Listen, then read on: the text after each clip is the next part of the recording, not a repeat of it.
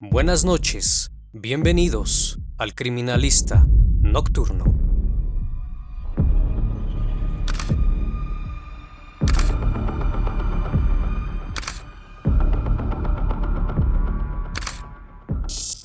Buenas noches, bienvenidos a una nueva transmisión. Espero que todos se encuentren muy bien desde cualquier parte del mundo donde sintonices este canal. Así que vamos, que la investigación debe comenzar. El siguiente caso presentado ocurrió en el año 2015, en el estado de Tijuana, Baja California, el cual fue de gran impacto a nivel nacional, pues un notable hallazgo acaparó de inmediato la atención de los vecinos, quienes reportaron un olor extraño que provenía de la casa de una de sus vecinas. Dicho hallazgo provocó el asombro de aquellos que pudieron presenciarlo. Horas después, la autora de los hechos, Anastasia Letchenko, mencionó que su madre y su hermana eran brujas y por esa razón había terminado con los espíritus de ambas. Anastasia Letchenko Mesney nació en 1996 en San Luis Potosí, México, hija de dos inmigrantes ucranianos, Igor Letchenko, quien era un entrenador de gimnastas, y Yulia Mesney, ex reina de belleza, activista y bailarina, quienes se conocieron cuando trabajaban en un circo ruso. En el año de 1995, ambos unieron sus vidas y se fueron a vivir a San Luis Potosí, donde tuvieron a su primera hija, Anastasia. Tiempo después, lograron nacionalizarse en México. Con las habilidades que poseían, probaron suerte como bailarines independientes. Eran tan buenos que lograron salir en un programa de televisión mexicano llamado Un Nuevo Día, recorriendo la Ciudad de México, estableciéndose ahí durante algún tiempo. Años después, se fueron a vivir a Tijuana, Baja California. Radicaban en el Boulevard Paseo de Ensenada 2311, en la sección Jardines del Sol, en la delegación Playas de Tijuana. Una vez estando en el estado de Tijuana, Igor comenzó a entrenar a gimnastas en el centro de alto rendimiento, además de preparar atletas olímpicos de esgrima. Yuliya le encantaba bailar, pues siempre recordaba sus buenos años en el circo ruso. Sin embargo, se dedicó a dar clases de ruso en la escuela Benito Juárez. La infancia de Anastasia, de hecho, fue muy normal. Iba a la escuela, se divertía como cualquier otra chica de su edad, le gustaba escuchar música y en ocasiones se quejaba por tener que arreglar su habitación. En su cuenta de Facebook posteaba canciones, imágenes de terror, compartía frases y sentimientos propios. Un día sus padres le descubrieron con un tatuaje en forma de corazón detrás de la oreja y se percataron que tenía un diario. Entonces se dieron cuenta que su hija estaba cambiando, que ya no era la niña que solía ser. En el año 2003 tuvieron a su segunda hija, Valeria Letchenko quien fue diagnosticada con discapacidad múltiple. La única capacidad que logró desarrollar fue la de caminar sin sentido, pero no podía hablar y su mirada siempre estaba perdida, padeciendo un severo problema de autismo, por lo que a través de los años la pareja se separó y se divorciaron. Ambas jóvenes se quedaron al cuidado de su madre, pues ella llevaba a Valeria a rehabilitación, aunque descuidaba demasiado a su hija mayor. En el año 2010, Anastasia entró a la secundaria. Aquí fue donde su comportamiento comenzó a cambiar radicalmente, pues se le veía malhumorada todo el tiempo, además de que probaba drogas a la edad de 14 años. Posterior a eso, sus problemas económicos la llevaron a buscar trabajo en Facebook, mencionando que sabía hablar inglés, español y ruso, pero al no encontrarlo, se sentía frustrada. Fue entonces que el 9 de febrero de 2015, Anastasia desapareció. Fue reportada como extraviada y nadie supo de su paradero durante un mes. Se difundieron carteles con su foto y su madre publicó en Facebook sobre su desaparición, solicitando cualquier información para dar con ella, pues pensaban lo peor. A solo unos días de su desaparición, dio señales de vida y publicó en Facebook algunas frases y pensamientos, entre ellas, me tocó ser hombre y mujer, como quisiera ser solamente mujer. Una frase que nos dice mucho del cómo se encontraba su situación en ese momento, o tal vez cómo se había sentido durante el trayecto de su vida. 17 días después, Anastasia se comunicó con su madre a través de Facebook y al día siguiente le llamó para decirle que había comenzado a trabajar con unos amigos de su familia y que estaba en Sinaloa. Pronto su madre posteó en Facebook que se encontraba con bien y que estaba sana y salva, además de que quitaron el reporte que habían hecho al CAPEA, donde se reportan las desapariciones, informando que se encontraba en Sinaloa sin ningún problema, aunque muchas veces se le veía actuar extraño Incluso en la red social llegó a poner de fondo escenas perturbantes de una mujer con una soga en el cuello ingiriendo pastillas. Una persona de la red social le preguntó el porqué de su fondo, a lo que ella respondió, porque no estoy cuerda. Poco a poco iba dejando indicios de su comportamiento. Incluso fue llevada a un centro de rehabilitación, pues se había vuelto adicta. Posterior a eso, se le veía actuar muy extraña, pues iba y venía de un lugar a otro. Se le notaba inquieta y desesperada. Incluso se afirma que comenzó a guardar colillas de cigarros que metían frascos de café y botellas de agua, además de que siempre se le veía bajo el consumo de sustancias. Pero todo este comportamiento tendría una explicación y un caso terrorífico estaba por escribirse. Quizás algo que nadie se imaginó jamás Días antes del hecho, un vecino mencionó que escuchó a Anastasia gritarle a su madre que la iba a matar, que a eso de las nueve de la noche escuchó lamentos y gritos, pero no le dio mayor importancia, pues menciona que eso era constante, además de que muchas veces no entendía lo que decían, pues hablaban en ruso. Durante varias semanas planeó el crimen, investigó en muchas páginas de internet sobre asesinos en serie inspirándose así en ellos. Además añadió que estaba segura que su hermana y su madre eran brujas y que querían acabar con ella. El domingo 7 de junio era el día de las elecciones. Aquella mañana, Yuliya y Valeria vieron a Igor por última vez. Según mencionan las personas que la conocían, ese día fue vista por última vez. La historia siniestra se escribió el 8 de junio de 2015. Ese día se preparó mentalmente, acudió a la cocina y tomó un cuchillo. Se dirigió hasta donde estaba su madre sentada en el sillón. Ahí la atacó. Como estaba de espaldas, sacó una soga que había preparado para su fechoría y ahí le privó de la vida. Menciona que su madre no opuso resistencia, tiró de la soga fuertemente hasta que dejó de tener funciones vitales.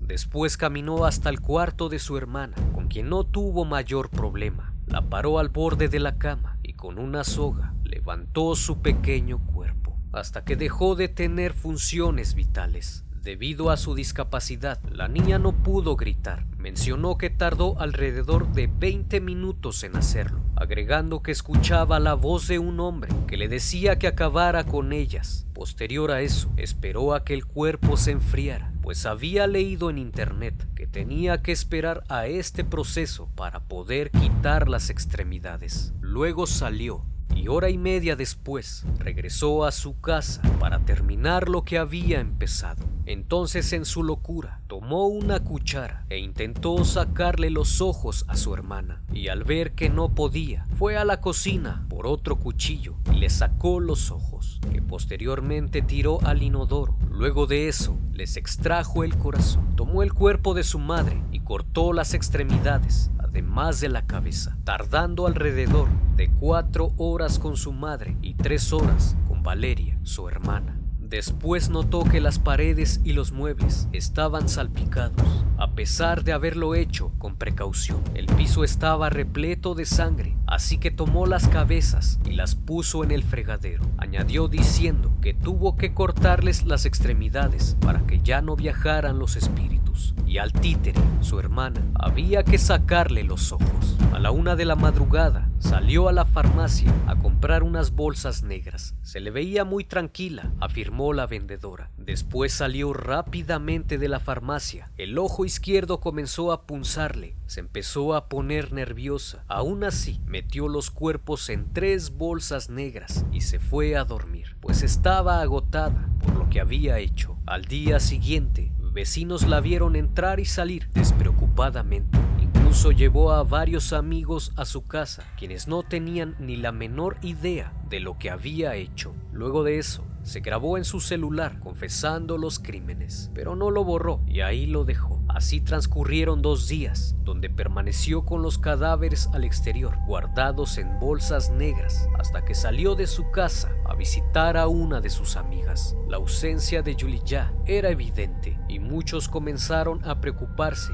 pues eran dos días seguidos que no la veían, y pronto un hedor putrefacto empezó a llamar la atención. Dicho hedor salía de aquella casa de su vecina. Así que el 10 de junio de 2015, a eso de las 11 de la noche, los vecinos reportaron que fétidos olores salían de la casa de su vecina. Al acudir al sitio, los policías municipales verificaron la casa y se percataron que estaba cerrada y no había nadie al interior, pero al rastrear el olor observaron que provenía de unas bolsas negras de basura. Al abrirlas, se llevaron una gran sorpresa, pues se percataron de los restos humanos que estaban putrefactos a causa del calor llenos de moscas y gusanos, por lo que solicitaron la presencia del Ministerio Público, quien mediante las investigaciones preliminares se pudo establecer la identidad de las víctimas, pues los vecinos las conocían. Rápidamente salió a relucir el nombre de Anastasia,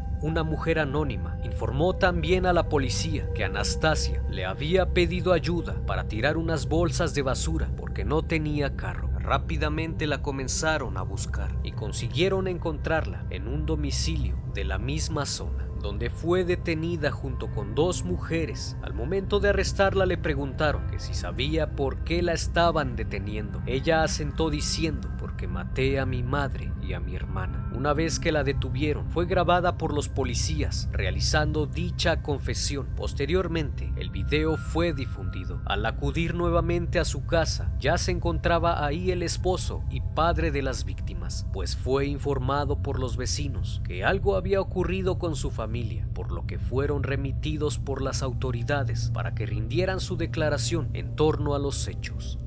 A ella se le miraba tranquila, llevaba pantalones de mezclilla y una chamarra color azul. En ningún momento se le vio nerviosa o impaciente. Creo que muy en el fondo pensaba que había hecho lo correcto. Primero interrogaron a las dos jóvenes que se encontraban con la sospechosa. Ahí se pudo confirmar que ambas no tenían nada que ver con los acontecimientos. Después pusieron por separados a padre e hija para rendir su declaración. Igor mencionó que la última vez que la vio fue el día de las elecciones. Después de ahí ya no supo más de ella y pudieron corroborar su coartada. Al interrogar a Anastasia, esta, sin mostrar ningún tipo de emoción, confesó el crimen, describiendo con exactitud todo lo que había hecho. Cuando le preguntaron por qué lo hiciste, esta afirmó diciendo que eran brujas y que la intentaban embrujar, que su madre tenía tiempo, que se dedicaba a la brujería y que por las noches sentía cómo le pinchaban la espalda, que no la dejaban dormir de su hermana. Dijo que era una muñeca que era un títere y para que no continuaran con sus trabajos de brujería, tenía que acabar con ellas, con ese espíritu maligno y que para eso tenía que cortarles las extremidades. Agregó que no se encontraba bajo el consumo de ninguna sustancia y que en todo momento sabía lo que hacía. Luego de indagar más en el caso, los agentes pudieron confirmar que Anastasia evidentemente había sido la autora intelectual y la única persona implicada Debido a los indicios encontrados, el viernes 12 de junio de 2015 fue consignada y se giró la orden de aprehensión, siendo así internada en la penitenciaría. El 13 de junio, Igor publicó lo siguiente en Facebook, un emotivo mensaje donde agradecía a las personas por el apoyo que le brindaron, además de agregar que se encontraba bien.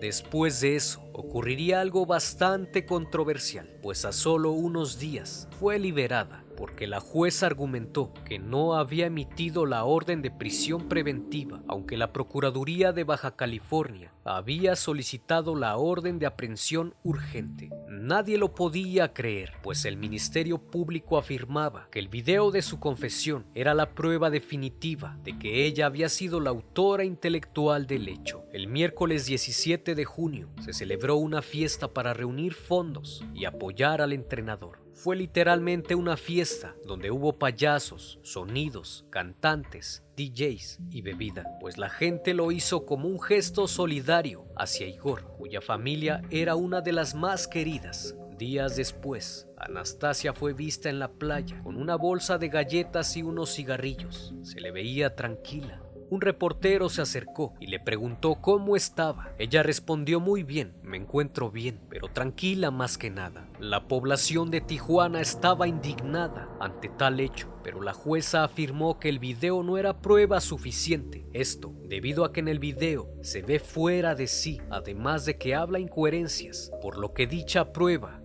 no fue tomada en cuenta. El viernes 19 de junio fue detenida otra vez. La encontraron caminando por el parque en México. La arrestaron y fue trasladada al Centro de Readaptación Social de Tijuana para que enfrentara el proceso penal en su contra. De igual forma que la primera vez se le veía tranquila, no puso resistencia alguna. El país de Rusia indicó que no intervendrían en el proceso, puesto que la familia tenía nacionalidad mexicana, argumentando que no tenía ninguna relación con Rusia. Pero este caso aún no estaba por terminar, pues algo cambiaría repentinamente ya que luego de hablar con sus abogados, Anastasia decidió retractarse de su confesión. Esta vez asegura que los policías que la detuvieron la habían golpeado y la habían obligado a grabar el video con la promesa de que si lo hacía la dejarían libre si se declaraba culpable. Además mencionó sufrir abusos de todo tipo por parte de la policía. Fue entonces que decidió cambiar su declaración y lo que dijo fue esto. Presta atención. Llegó a la casa el 6 de junio, la cual se encontraba cerrada. Se dirigió a la lavadora, pues siempre guardaban las llaves ahí. Al abrirla se percató que la casa estaba hecha un desastre. La ropa estaba en el sofá y su cuarto se encontraba muy desordenado. Pensó que quizás su madre y su hermana habían salido por un momento. Entonces recordó que su mamá le había pedido que limpiara el patio trasero.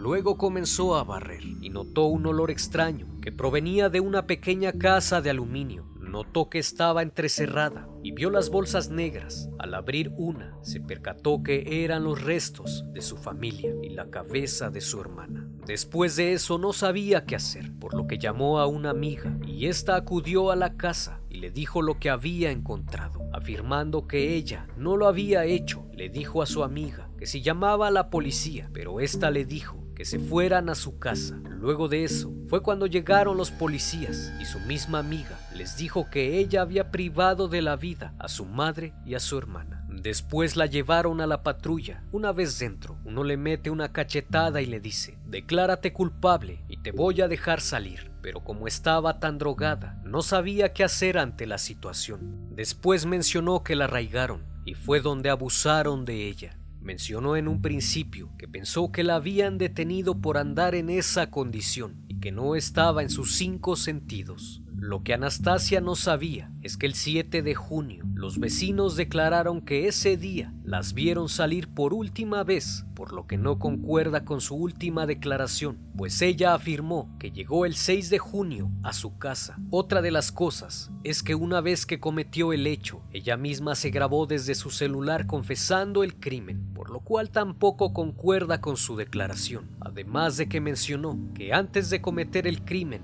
buscó en internet diferentes cosas que tenían que ver con el hecho. Entre ellas estaba cómo matar brujas y cómo llevar a cabo el desmembramiento de un cuerpo. Una empleada de la farmacia donde Anastasia compró las bolsas mencionó que esa noche ella entró para comprar unas bolsas negras. Entonces la empleada le mostró varios tamaños y Anastasia dijo, estas están perfectas. Pagó con monedas y salió corriendo. Evidentemente hay muchas cosas que la incriminan, aunque en el video que filtró la policía, manifestando incoherencias, incluso se refiere a sus familiares, como su madrastra y su hermanastra, aunque quizás estaba en shock por ver a la policía, o pudiera ser que efectivamente se encontraba bajo el consumo de sustancias ilícitas. Aunque en su primera declaración ella afirmó lo contrario, además de que el día 11 de junio le hicieron una prueba y salió negativa. Pero algo llamó la atención. En el dictamen pericial, los peritos notificaron que en los cuchillos con los que habría asesinado a sus familiares se localizó un perfil genético de un individuo del sexo masculino que no presentaba parentesco biológico. También anotaron que en las bolsas donde se hallaron los cuerpos no se localizaron huellas latentes y los cortes a los cuerpos fueron hechos con mucha exactitud.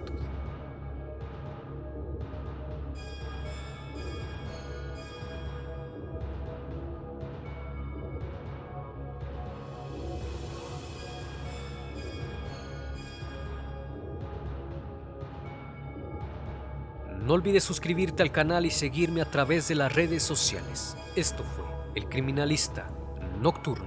Nos vemos pronto.